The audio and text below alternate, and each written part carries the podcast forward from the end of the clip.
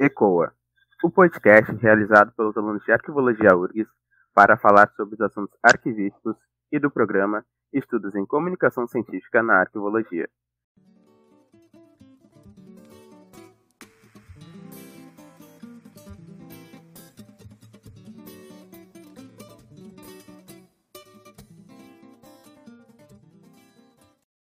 Eu sou Matheus Santos e serei o mediador do episódio. Hoje conversarei com o professor Dr. Eliezer Pires da Silva. Ele possui doutorado em Memória Social pela Unirio e atualmente é arquivista do Arquivo Nacional e também professor adjunto da Unirio. E neste episódio abordaremos os 50 anos do associativismo arquivístico no Brasil. Olá, Eliezer. Gostaria que você falasse um pouco mais sobre você. Obrigado, Matheus. Muito obrigado por esse convite. Essa deve ser a minha primeira manifestação mesmo. Eu me sinto muito honrado por vocês, pelo projeto, e muito orgulhoso por esse projeto de arquivologia fora da caixa. E entendi bem o convite de vocês. A gente está hoje comemorando 50 anos do movimento associativo no Brasil. Bom, eu queria falar um pouquinho sobre mim, desse início. Eu estudei arquivologia na UF. Depois que eu estudei arquivologia na UF, eu logo ingressei como arquivista no Arquivo Nacional e fiz um mestrado em Ciência da Informação, um doutorado em Memória Social e atuo tanto no ensino da arquivologia quanto como técnico do Arquivo Nacional. Eu gosto muito dessa dupla inserção profissional é, tanto no espaço técnico quanto no espaço acadêmico. E em qualquer dos espaços, estamos sempre tendo uma inserção política. Então, eu gosto muito e, para falar de mim, também tenho muito orgulho de que sou o pai de Helena, Matheus. Bom, uh, então, iniciando, abordando então o assunto, eu gostaria de começar por o senhor poder explicar para a gente o que é uma associação, uma organização coletiva e qual a importância delas para a sociedade. Mateus, eu gosto desse tema e invisto nesse tema desde quando eu comecei o doutorado. Durante o mestrado, eu pesquisava um pouco a dimensão da arquivologia sua institucionalidade acadêmica no Brasil, mas durante o doutorado eu realmente fui procurar compreender um processo histórico que institucionalizou o campo com a configuração que ele tem hoje. E logo me dei de cara com esse ponto, com esse é, projeto de institucionalidade do campo arquivístico, que foi um projeto coletivo. E aí chego na sua pergunta. Você perguntou para mim sobre o que é associativismo. Eu diria que, em primeiro lugar, assim, a gente eh, deve partir da noção de que associativismo tem a ver com agir coletivamente. É uma organização coletiva para ação. Então, nós temos no âmbito da, da sociologia muitas teorias explicativas sobre o fenômeno associativo. Ele, é, ele enfim, é, emerge dentro de marcos do Estado moderno, mas ele é, de fato, uma organização é, civil, nos marcos do Estado de Direito, do Estado moderno, mas ele é uma organização civil para coletividades agir.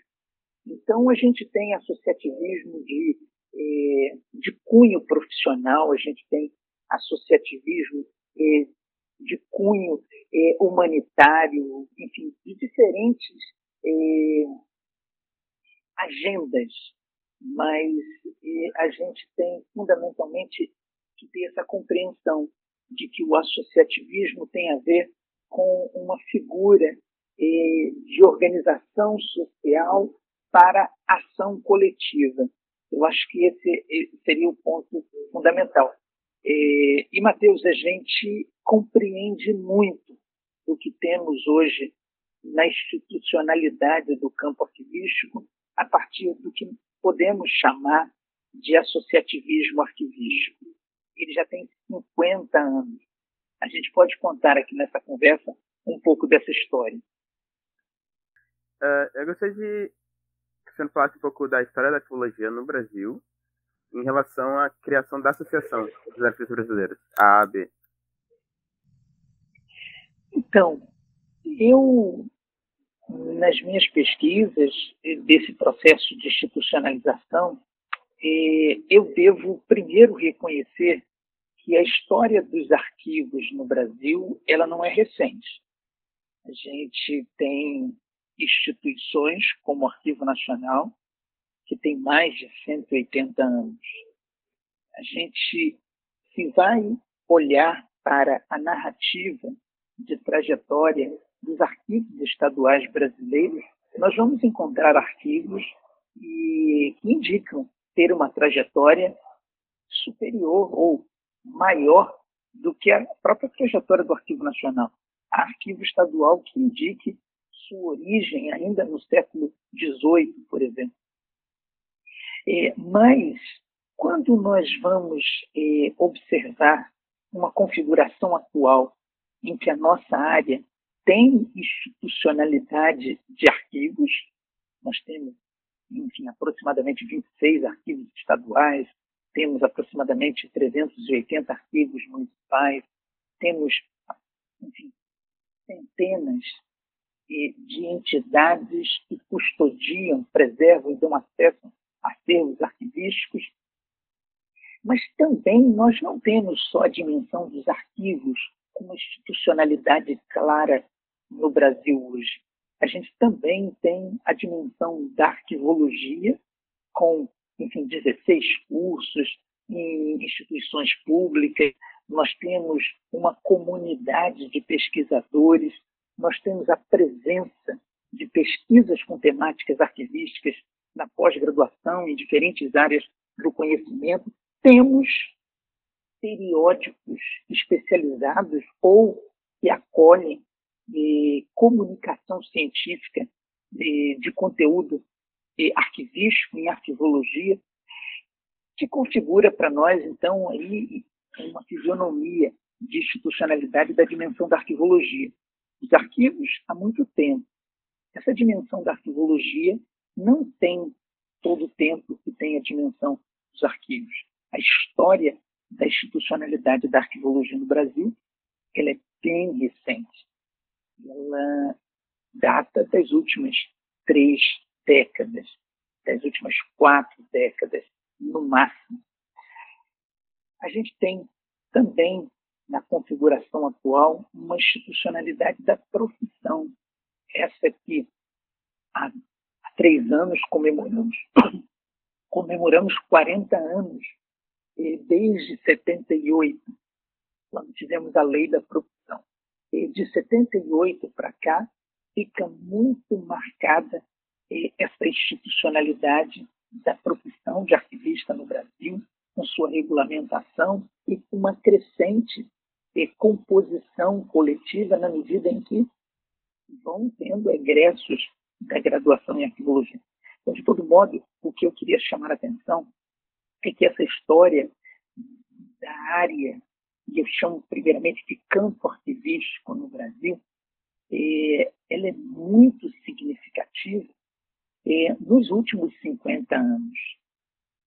Muito explicada, inclusive, pela emergência do associativismo, porque nesses últimos 50 anos nós conseguimos reconhecer um processo histórico a partir do qual se configura arquivologia, como nós entendemos hoje no Brasil, e arquivista, como nós entendemos hoje no Brasil.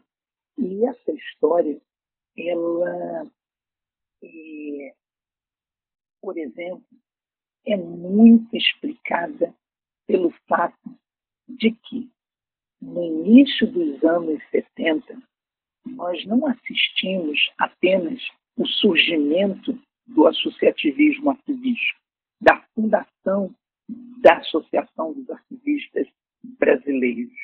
Nós assistimos meses antes, por exemplo, a fundação de uma outra associação, chamada Associação de Pesquisa Histórica e Arquivística, a AFA, mas também, e, junto com a fundação, isso me chamou muito a atenção analisando os documentos, é que a ata de fundação da AB envolve um discurso de projeto para institucionalizar a área. Quando eu me apercebi disso, quando eu é, me dei conta de que a gente tem o, no Brasil o surgimento do associativismo arquivístico associado a um projeto é, de modelar a institucionalidade da área, isso me chamou muita atenção. E mais ainda, quando eu identifiquei que esse projeto formulado no âmbito do associativismo arquivístico e, e especificamente pela Associação dos Arquivistas Brasileiros, eh, fundada em 71, a gente tem eh, o projeto que venceu, o projeto que foi implementado, o projeto que explica como a área está organizada hoje. E eu posso até usar essa afirmação né, de que a institucionalidade do campo arquivístico que temos hoje no Brasil, ela resulta de um projeto do associativismo arquivístico que surgiu no início dos anos 70, especificamente junto com a fundação da Associação dos Arquivistas Brasileiros. É muito claro o seu primeiro presidente, ele abre os trabalhos declarando que faltava para a realidade arquivística brasileira superar um quadro precário dos arquivos.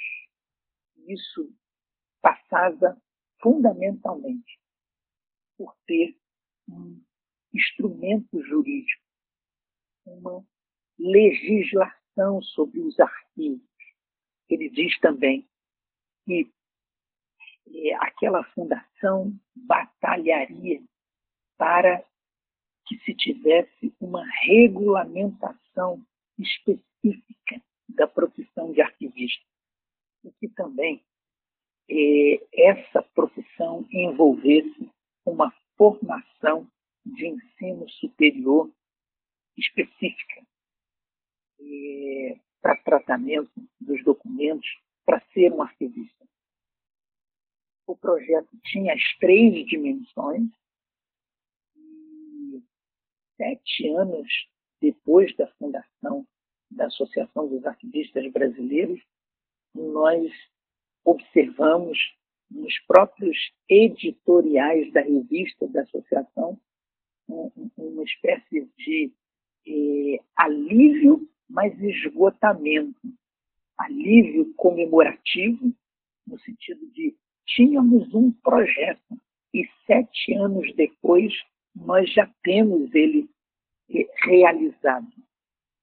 Porque em 78 a gente já tinha alguma legislação sobre os arquivos, que era um decreto presidencial eh, instituindo um sistema nacional de arquivos.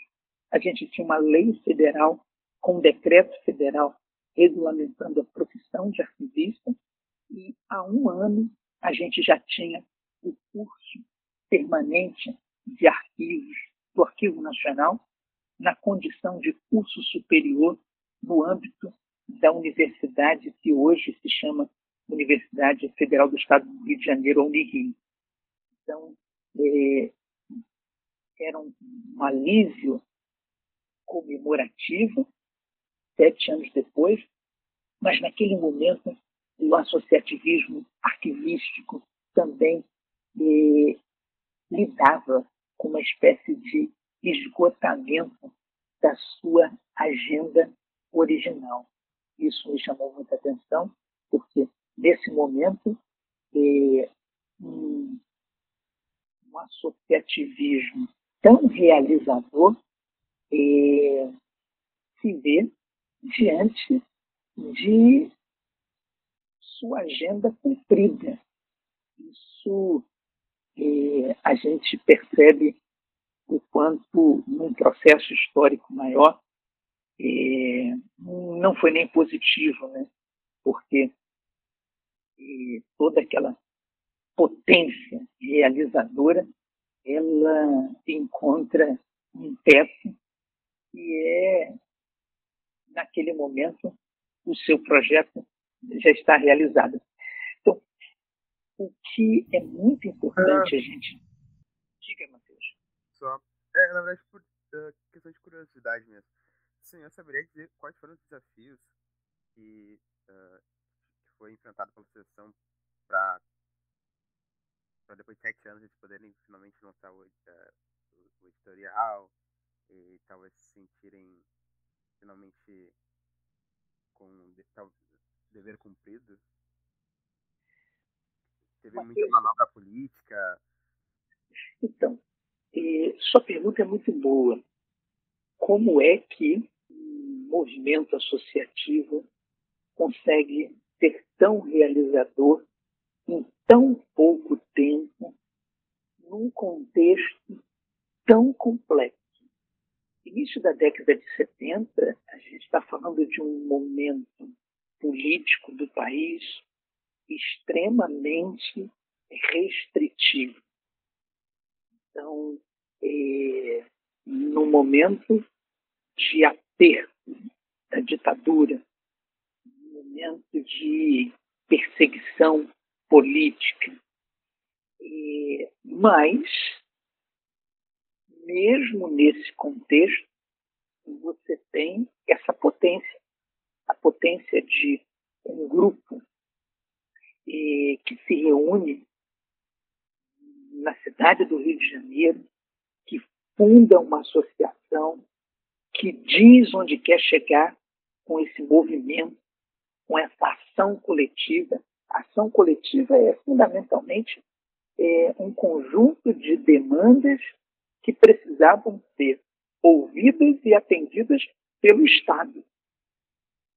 E, e, e a gente está falando de arquivo, de um território muito é, delicado, muito relacionado a exercício de poder. É, como isso foi possível?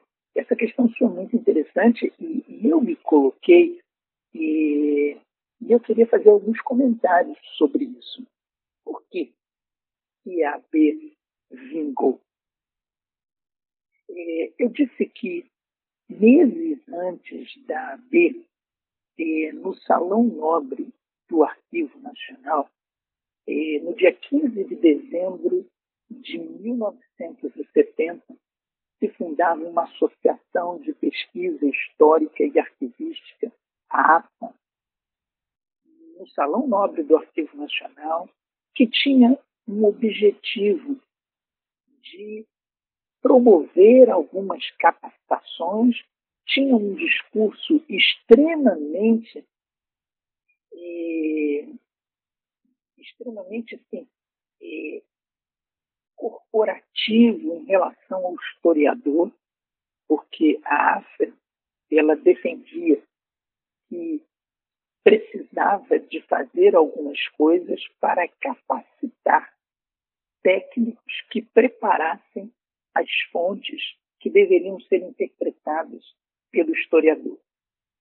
Essa associação coloca no seu nome arquivística e apresenta no seu discurso essa condição periférica, acessórica, de, de acessório para o, o, o elemento arquivístico é, sua composição é muito curiosa, é fundamentalmente de é, militares, membros do Instituto Histórico e Geográfico do Brasil, mas ela é criada no Salão é, Nobre do Arquivo Nacional.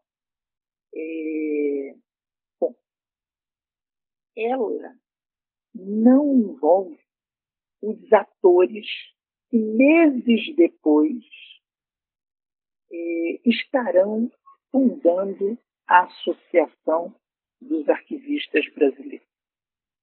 A Associação dos Arquivistas Brasileiros foi organizada há 50 anos, exatamente em outubro de 1971.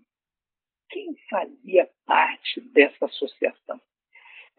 O meu primeiro achado sobre a AFA, é, enfim, me deixou bastante curioso. Olha, é, surgir a Associação de Pesquisa Histórica e Arquivística em 1970 não tem problema nenhum.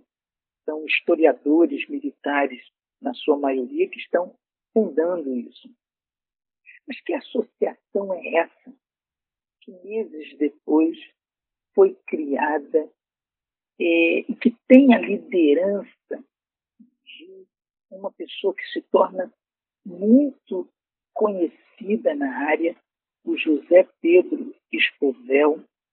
É, quem são essas pessoas? Eu fiz um, um exercício em meu movimento para entender isso, começou até de é, procurar gênero. A gente, que grupo é esse? Na sua maioria são mulheres, tem a liderança do Esposel, mas são muitas mulheres, e, e nós temos contribuições de pesquisas que procuraram entender a trajetória desse grupo fundador da associação.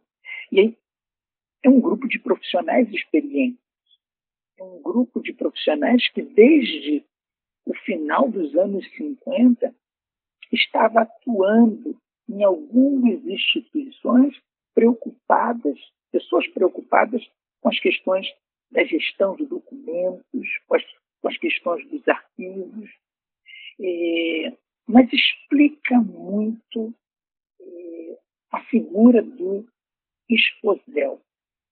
Eu tive a oportunidade, ele é falecido, mas eu tive a oportunidade de fazer uma entrevista com ele procurar saber dele, entender com ele como é que esse grupo conseguiu ser tão realizador. E aí começam a surgir as informações. Né? A gente tem nesse grupo é, filhas de militares, nós temos é, nesse grupo enfim, uma orientação política é, nada é, combativa em relação ao governo daquele momento. Bom, isso já me explicou alguma coisa. O, o Esposel, ele era um funcionário eh, do Banco do Brasil e dava aula numa faculdade particular em Niterói. E essa história é muito curiosa, né?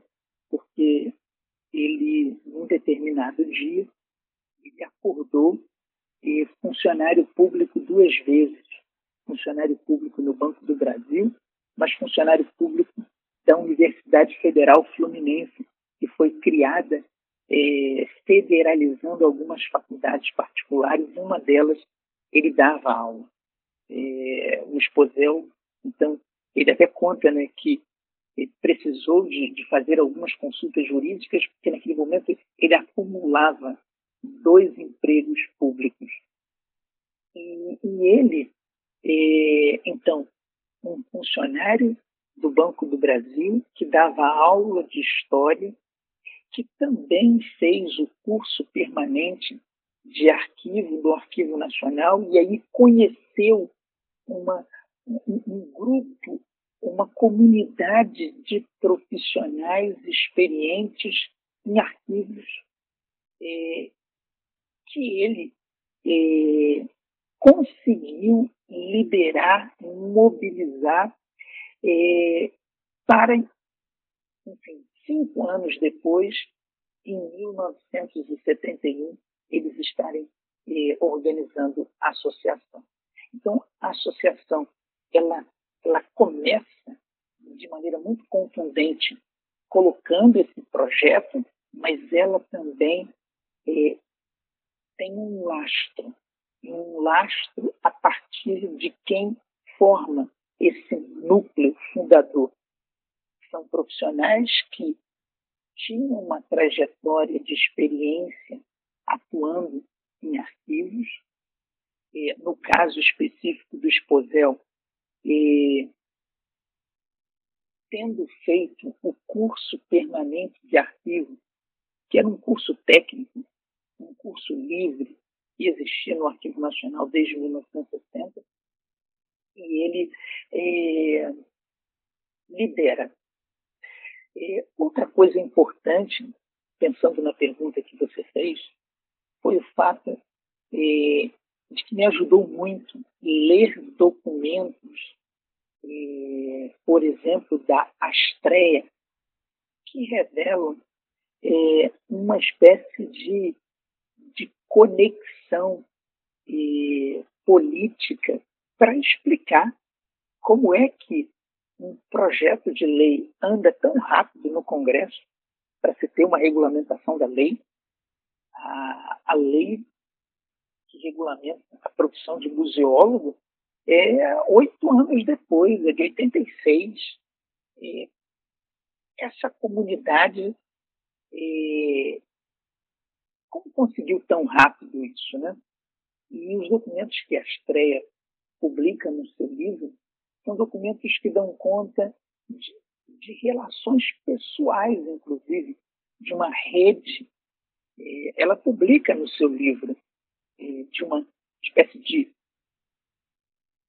colaboração que ela deu para tramitar o, o, projeto de lei e a sua regulamentação por decreto, na medida em que ela tinha acesso a, família do presidente da República. E ela também publica documentos sobre como a gente explica ter tramitado e ter tido êxito um projeto no Conselho Federal de Educação. Hoje a gente chama Conselho Nacional de Educação, mas naquele momento era o Conselho Federal de Educação, que aprovava não é, não aprovava como hoje a gente aprova, né? reconhecimento de, de cursos de graduação de instituições. Tinha uma etapa anterior a essa, que era aprovação pelo Conselho Federal de Educação, o currículo mínimo, quer dizer, aprovar que possa existir determinado curso superior e alguma instituição organiza e se credencia. É, naquele momento funcionava desse jeito e, e a, Estreia publica documentos que dão conta de amizades, relações familiares que favoreceram uma tramitação eh, desse projeto, desse projeto eh, de currículo mínimo, mínimo para arquivologia. Agora, isso é tudo feito de uma maneira muito articulada dentro do grupo e a associação, desde quando é criada, ela organiza uma revista. Isso, isso é muito explicado na literatura de sociologia sobre associativismo. O associativismo é um fenômeno, fenômeno de ação coletiva. E essa ação coletiva, ela precisa muito da perspectiva da comunicação.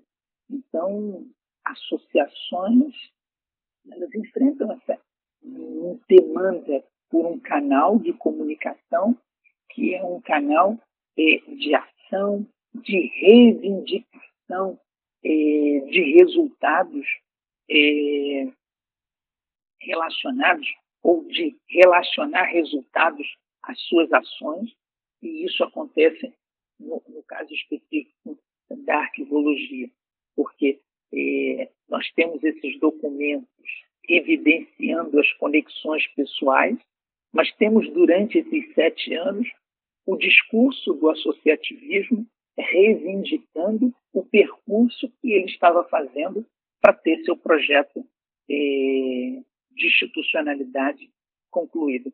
Então, assim, respondendo sua pergunta, né, a gente tem um perfil, uma rede de pessoas com um perfil eh, de não contestar o, o regime político que nós vivíamos, um perfil que não contestava, pelo contrário, um perfil que tinha conexões pessoais, familiares, eh, afinidades, uma rede de afinidades que viabilizaram essa, esse êxito em relação ao projeto. Então, a associação colocava no seu editorial: marcamos agenda com o ministro do Trabalho, mas nós temos em documentos de arquivos pessoais por que foi possível aquela agenda com o ministro do Trabalho. A associação eh, comemora ter conseguido se comunicar com o Congresso e o projeto ter andado. Mas temos documentos em acertos pessoais explicando por que, que isso flui desse jeito. É, por que, que naquele momento você tem um, um, um, questões do campo arquivístico sendo bem alavancadas. De, de modo que eu estou convencido de, de, que a gente não deve e enxergar diferente. Essa institucionalidade de, ela é muito devedora da ação coletiva que se concretizou por intermédio da Associação dos Arquivistas Brasileiros, Matheus. Bom, José, uh, quando se fala em, na associação, né, tu, a gente relaciona logo a os cursos de graduação, o Congresso Brasileiro de Arqueologia, a revista Arquivo e Administração, né? Uh, daí tem a tem duas leis que é, uh, uma eu acho que eu não vou lembrar agora, mas tem a 8.159. É, logo a gente relaciona essas coisas com a associação. Qual que foi a, importância da associação para o desenvolvimento da arqueologia no país e qual a, o papel delas e a força delas na criação de de cada feito desses? Dos cursos do, do Congresso, da revista? Mateus, eu, eu disse no início que eu gosto de eh, tornar didático o campo arquivístico, pensando que ele tem três dimensões: uhum. os arquivos, a arquivologia e o arquivista. Eh, para os arquivos, eu penso que a década de 70 não foi a década dos arquivos. A década de 70 é uma década muito fecunda, muito importante, primeiro para o arquivista e depois uma certa importância para a arquivologia também. E vou explicar. Então, o, o, em relação aos arquivos, o que a associação comemorou em 1978 esse decreto de Sistema Nacional de Arquivos. Foi um decreto de letra morta.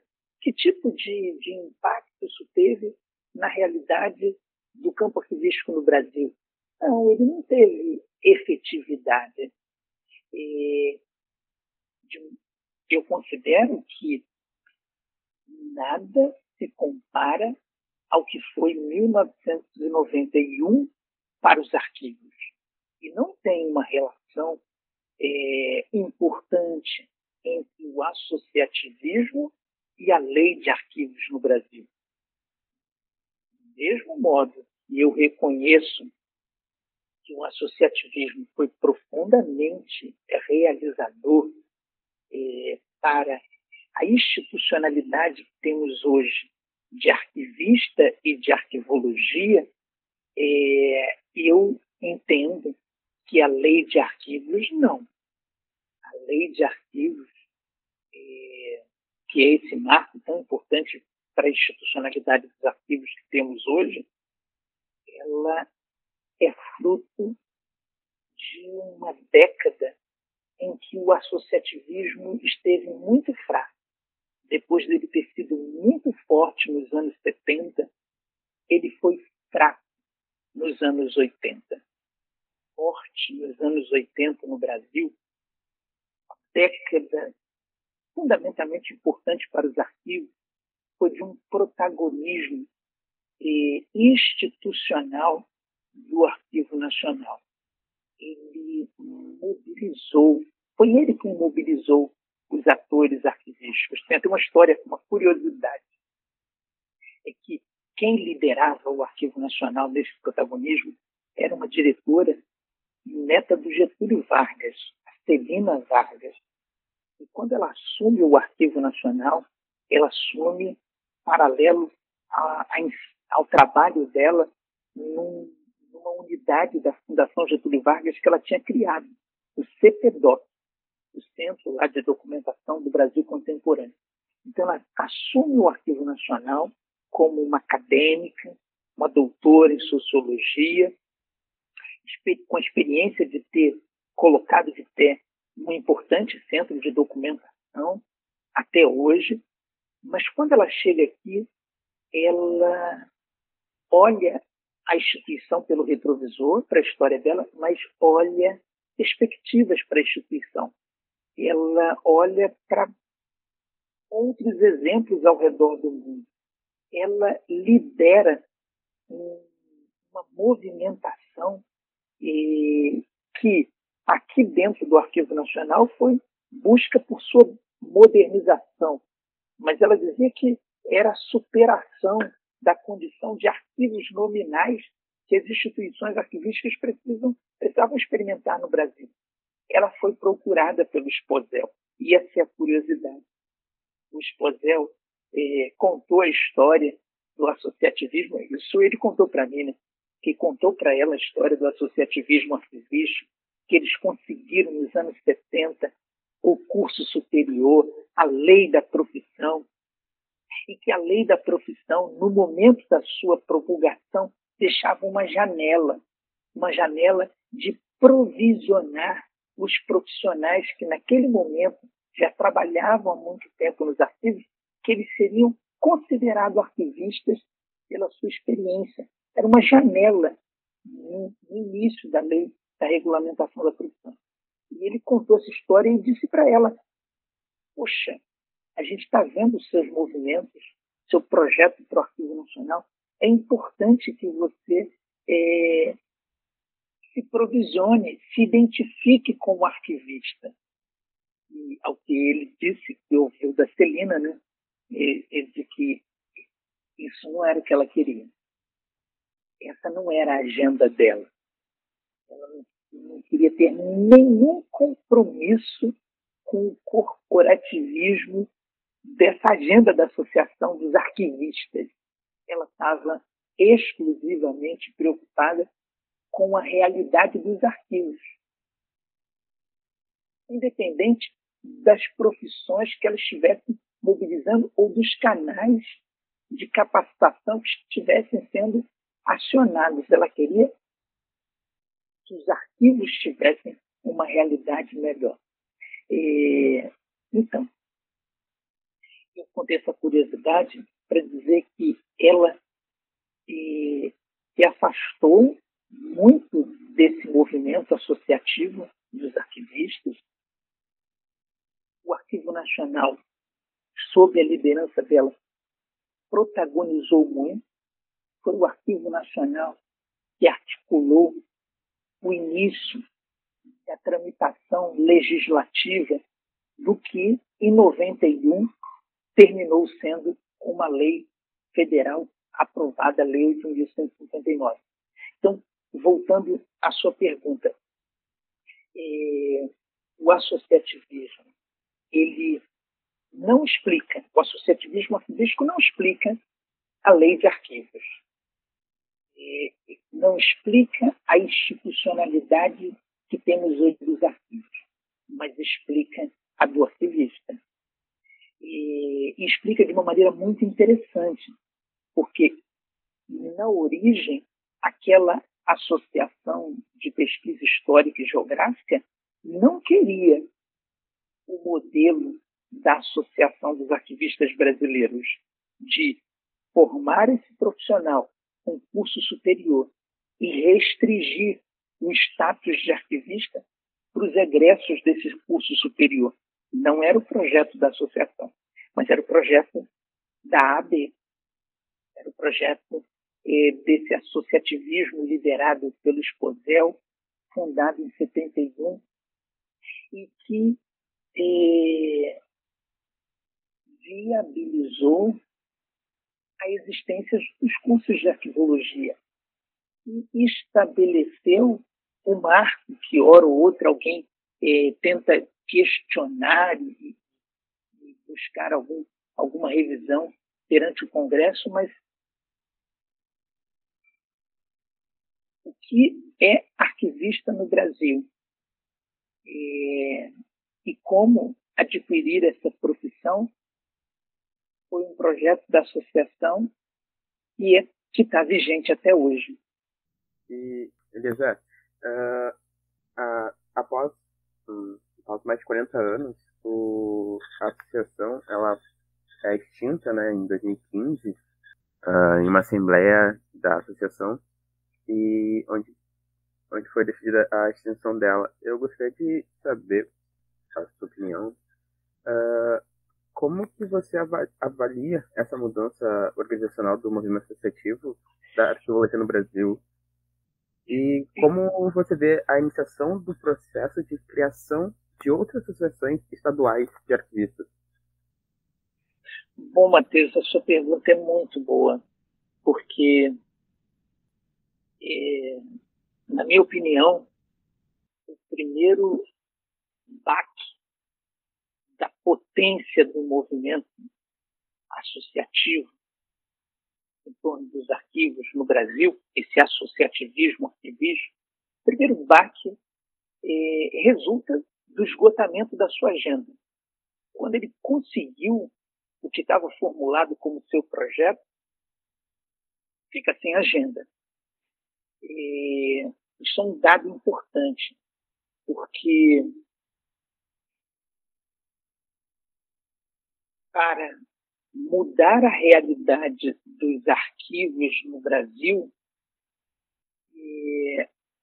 a AB tinha propostas menos claras para mudar a realidade dos arquivos, mas tinha proposta muito clara para ter a regulamentação da profissão e para ter o status acadêmico universitário da arqueologia. É, bom, com isso, esgota a agenda. Nos anos 80, esse protagonismo do Arquivo Nacional, de alguma maneira, ofusca esse associativismo. A revista para de ter periodicidade no meio dos anos 80. É, tem uma desmobilização significativa para ou diante do intenso movimento e protagonismo do Arquivo Nacional. E, no final dos anos 80, início dos anos 90, e, o Arquivo Nacional ele, ele, ele estanca aquele movimento dele de modernização. Ele, a gente está falando do início do, de governos neoliberais nos anos 90, ele perde um pouco do seu corpo técnico tem histórias das instituições no âmbito da cultura de que teve decreto do Collor demitindo dezenas de pessoas. O que a gente assiste nos anos 90 é um, um nível de fôlego muito menor do associativismo mas ele está funcionando. Ele está funcionando. Ele lida com o fato dos cursos de arquivologia começarem a surgir de uma maneira mais eh, significativa. Nos anos 70, são dois cursos criados. O da Unirio, né, que foi do Arquivo Nacional para lá, o da UF em 78. Depois, nós vamos ter os cursos criados em 90. Depois, os cursos criados no Reúne. Anos, durante os anos 90, se não me engano, são cinco cursos criados. Por uma realidade que tinha só dois cursos, passaram a ter sete cursos. É, e durante os anos 90, esse ambiente universitário, ele deu algum fôlego para o, o associativismo arquivístico, ele, ele deu espaço e a gente começou a ver professores de arquivologia dirigindo a Associação dos Arquivistas Brasileiros, a gente observa um, um cenário eh, até de, de expansão, expansão e confusão eh, na questão dos núcleos regionais da Associação dos Arquivistas Brasileiros. E que a gente sabe a partir dos documentos eh, que explica o, o mais importante baque do movimento associativo, do movimento associativo da nossa área no Brasil, no final dos anos 80, um verdadeiro conflito.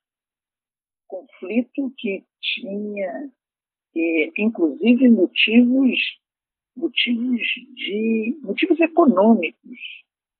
Você tinha toda uma regra estatutária dessas filiais regionais é, de repasse de recursos e, e em 98 isso se esgarça. E a gente tem algumas informações, especialmente de, de Brasília, né, que, que a associação tinha um, uma oportunidade mesmo de, de realizar projetos que envolviam arrecadação importante. E em 98 uma verdadeira é, confusão, porque um conflito grave, é, não se chega a um entendimento, então o, o, os núcleos regionais, alguns deles, eles é, se convertem em associações eh, locais, em associações regionais autônomas. Então, eh, a gente não tem um, um processo de eh, revisão de modelo para fortalecimento, a gente tem rompimento.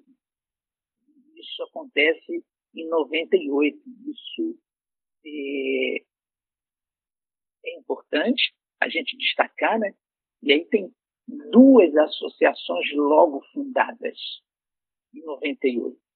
Associação Brasiliense e Associação de São Paulo. No ano seguinte, Associação do Rio Grande do Sul.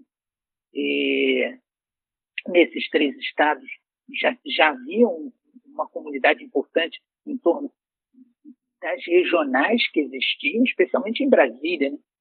mas em São Paulo também. E isso, isso é um dado importante para a gente pensar. E onde é que tem ali uma grave crise. Essa foi uma grave crise. E a gente tem uma coisa muito curiosa, que logo, se eu não me engano, em 2002 ou 2003, é, não, 2004, é quando é, no Rio de Janeiro, um grupo de egressos não consegue eh, assumir a Associação dos Arquivistas Brasileiros, que agora tem esse nome, mas ela não é de escopo nacional. Esse grupo tenta assumir a AB, não consegue e cria, em 2004, uma associação de arquivistas do Estado do Rio de Janeiro. Então, a partir de 2004, você tem uma coisa meio confusa. Estou pensando no cenário do Rio de Janeiro. Você tem uma associação que, na prática, ela não é nacional, mas tem o nome de nacional, Associação dos Arquivistas Brasileiros, convivendo com uma associação que se declara regional, Associação dos Arquivistas do Rio de Janeiro. Isso em 2004. É, teve uma importante iniciativa de quem estava liderando associa essas associações por volta de 2006, 2005, foi tentar articular uma congregação de associações. É, isso foi tentado primeiro a partir da, da AB, e isso não vai adiante, e depois isso é tentado a partir de, de um movimento mais distribuído de algumas dessas regionais, e, e é desse segundo movimento que a gente tem hoje o Fórum FINARC. E, e resulta disso, se não me engano, 2006, esse processo, mas é, é, é um processo que tenta é, congregar ah, as associações e inicialmente ela era é, uma iniciativa da própria AB. E nesse processo de, de divisão e, e, até de dispersão de energia, né, a gente teve um período no Brasil em que a gente tinha dois congressos para o Brasil de arqueologia. Tinha o nacional e o brasileiro. O nacional das associações eh, regionais se articulando, que agora são autônomas. O nacional da AB tentando manter, aliás, o brasileiro, né, o Congresso Brasileiro da AB tentando manter seu calendário iniciado em 72. É, esse, é, esse processo é um processo de cada vez mais enfraquecer a Associação dos Arquivistas Brasileiros, isolar, até que, o que você mencionou, né, de 2015, a gente tem um processo mesmo de extinção de extinção dela, porque, do ponto de vista eh, prático, ela, ela vinha se desfazendo, né? Ela até tentou, em 2006, criar a Executiva Nacional das Associações Regionais, mas o que, o que na verdade vingou foi essa outra iniciativa que, que é uma iniciativa que temos hoje, né, até hoje, do, do Fórum. Nós perdemos, perdemos simbolicamente muito com a extinção da AB. E a gente está falando de, até o final, é, um patrimônio, um patrimônio é, simbólico muito grande. Gente está falando de um processo é, que a gente consolidou uma revista, que a gente consolidou um, um, um evento, esse Congresso Brasileiro de Arqueologia, a primeira edição dele, em 72, tinha a presença de 1.300 participantes. Uma coisa uma coisa muito, muito é, é,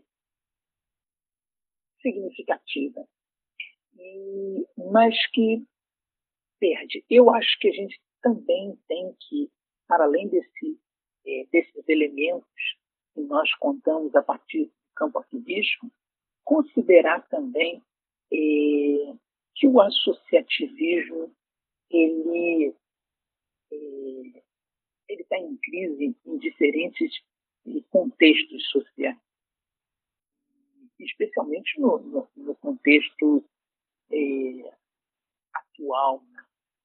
Hoje a gente tem que pensar que as perspectivas de nossa organização coletiva eh, deve ser calibrando muito eh, essa perspectiva das institucionalidades. Né? A gente vive em, formas de vida tão fluídas, tão eh, das redes sociais, e, aquele modelo tradicional eh, baseado numa identidade profissional eh, de anuidade que era paga, de carteirinha do profissional eh, que pagava anuidade, a gente tem que encontrar outras formas de nos organizar coletivamente, e, porque, do ponto de vista tradicional, o associativismo entrou em crise não só no nosso campo da arqueologia, mas e, continuamos com a necessidade de agir coletivamente. Continuamos com a necessidade de nos pronunciar eh, institucionalmente eh, como área, eh, de agir politicamente essa eh, figura coletiva de representatividade para nos representar com personalidade jurídica. A gente continua precisando de coisas desse tipo, ou de algo assim, né?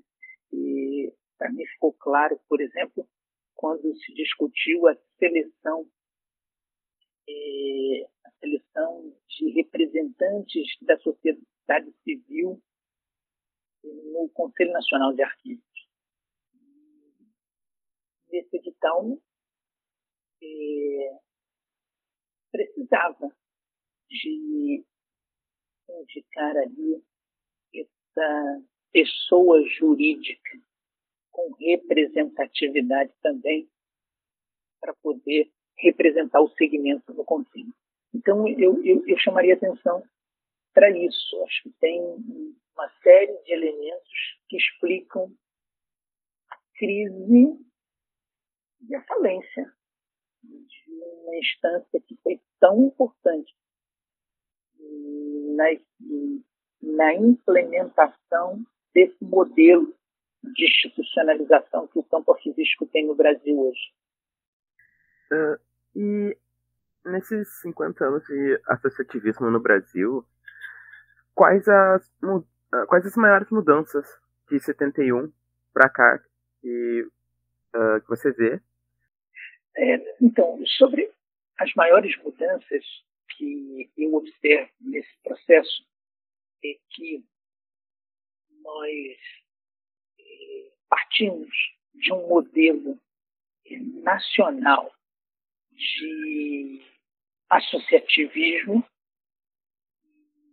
Nós eh, não nos entendemos bem em alguns momentos, nossas disputas eh, nos impuseram um rompimento com esse modelo de organização nacional e partimos para associações locais autônomas.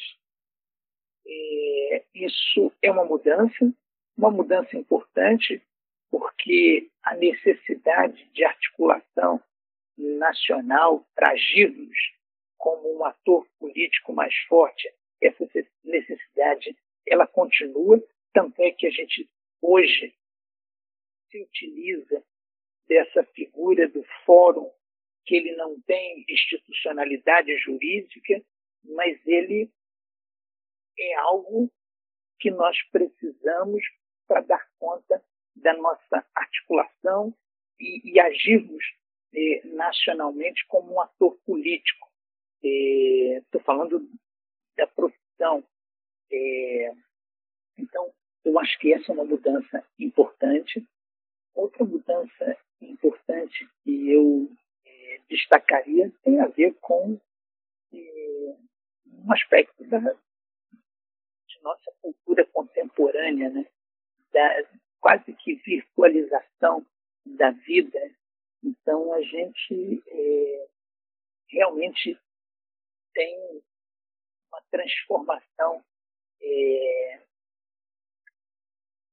nessa força e, e identitária que uma associação conferia para o associado que hoje é, as coisas estão mais dispersas no mundo em que a gente participa de dezenas de grupos identitários a partir das redes sociais. Bom, Elisa, para finalizar como última pergunta, eu gostaria que você contasse sobre uma memória afetiva sua com a arquivologia. Essa pergunta é muito boa e eu tenho uma memória afetiva muito importante com a Maria Odila Fonseca, que foi uma pessoa que me encantou com as suas aulas, me fez acreditar logo no início do curso de arqueologia que eu ia ser muito feliz e realizado com essa profissão. Ela me comunicou as coisas de um jeito que eu, logo de início, tive certeza que a arqueologia ia ser uma história de afeto correspondido para mim. É isso. Legal saber que tu teve a oportunidade de ter contato com a Maria Odila. É, uh, bom, eu queria te agradecer, Eliezer. Muito obrigado por aceitar participar do episódio, disponibilizar o, o, seu tempo, o seu conhecimento sobre o assunto. E caso queira deixar alguma consideração final, a fala é sua. Quero agradecer, Matheus, a você, quero agradecer a professora Léo Líbia, que é coordenadora do projeto. É uma ideia muito inovadora. A arqueologia fora da caixa é um convite muito interessante, especialmente para nós que assumimos o compromisso com o ensino de arqueologia. E a gente é, acolhe é, ingressantes no curso e a gente precisa fazer um, um movimento quase sedutor, né? E acho que tá aí. Essa é uma boa tática.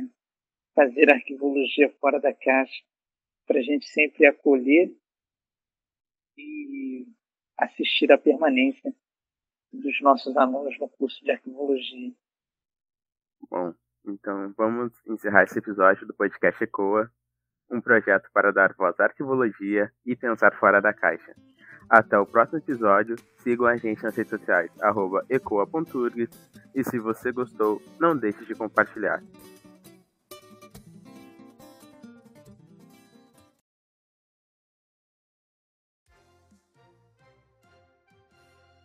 Eu sou Marcos Machado e apresento agora os destaques do Giro do Arquivo, edição 150, publicada na última terça, dia 19 de outubro.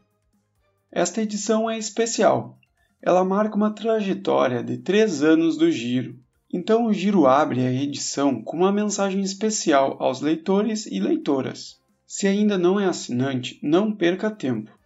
Se já é assinante, acompanhe também as nossas redes sociais, terão novidades por lá. Agora os destaques da semana, porque a arquivologia não para ainda mais na semana do Dia do Arquivista. Aliás, parabéns a todas e todos os arquivistas que nos ouvem neste podcast. Base de dados arquivística nasce o mais importante repositório da arquivologia brasileira. No texto destaque, você vai conhecer mais sobre essa base de dados em arquivística, que pretende consolidar a produção técnico-científica em âmbito nacional entre periódicos, eventos científicos e monografias. A plataforma é inédita e original, não deixe de conhecer. É notícia sobre a arquivologia no Brasil. A Associação dos Arquivistas do Estado da Bahia publicou uma nota de repúdio sobre incineração indevida de processos físicos de apuração de fraudes no sistema de transporte público. A Associação dos Arquivistas de São Paulo está divulgando seu novo curso, Ferramentas de Gestão e sua Usualidade para Profissionais de Arquivo. A marca e o imenso arquivo de fitas de novelas e programas da extinta Rede Manchete foram arrematadas em leilão no último dia 14. A Casa Oswaldo Cruz vai transferir seu maior acervo brasileiro de história da saúde pública e da ciência. No mundo é notícia sobre arquivologia, a valoração documental, curso promovido pela Escola Mexicana de Arquivos. Ciclo Arquivo e Patrimônio em Tempos Digitais, promovido pelo Centro de Documentação Patrimonial no Chile.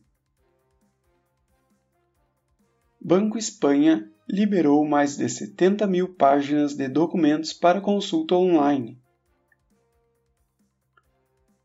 Instituto Nacional de Direitos Humanos luta por uma política de acesso para arquivos militares da última ditadura no Uruguai.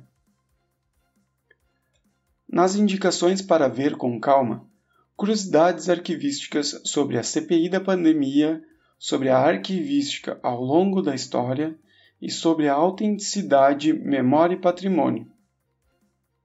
Já para ver com calma, aniversário dos arquivos públicos estaduais do Alagoas e de Sergipe, e a live Memória do Arquivo e a Educação.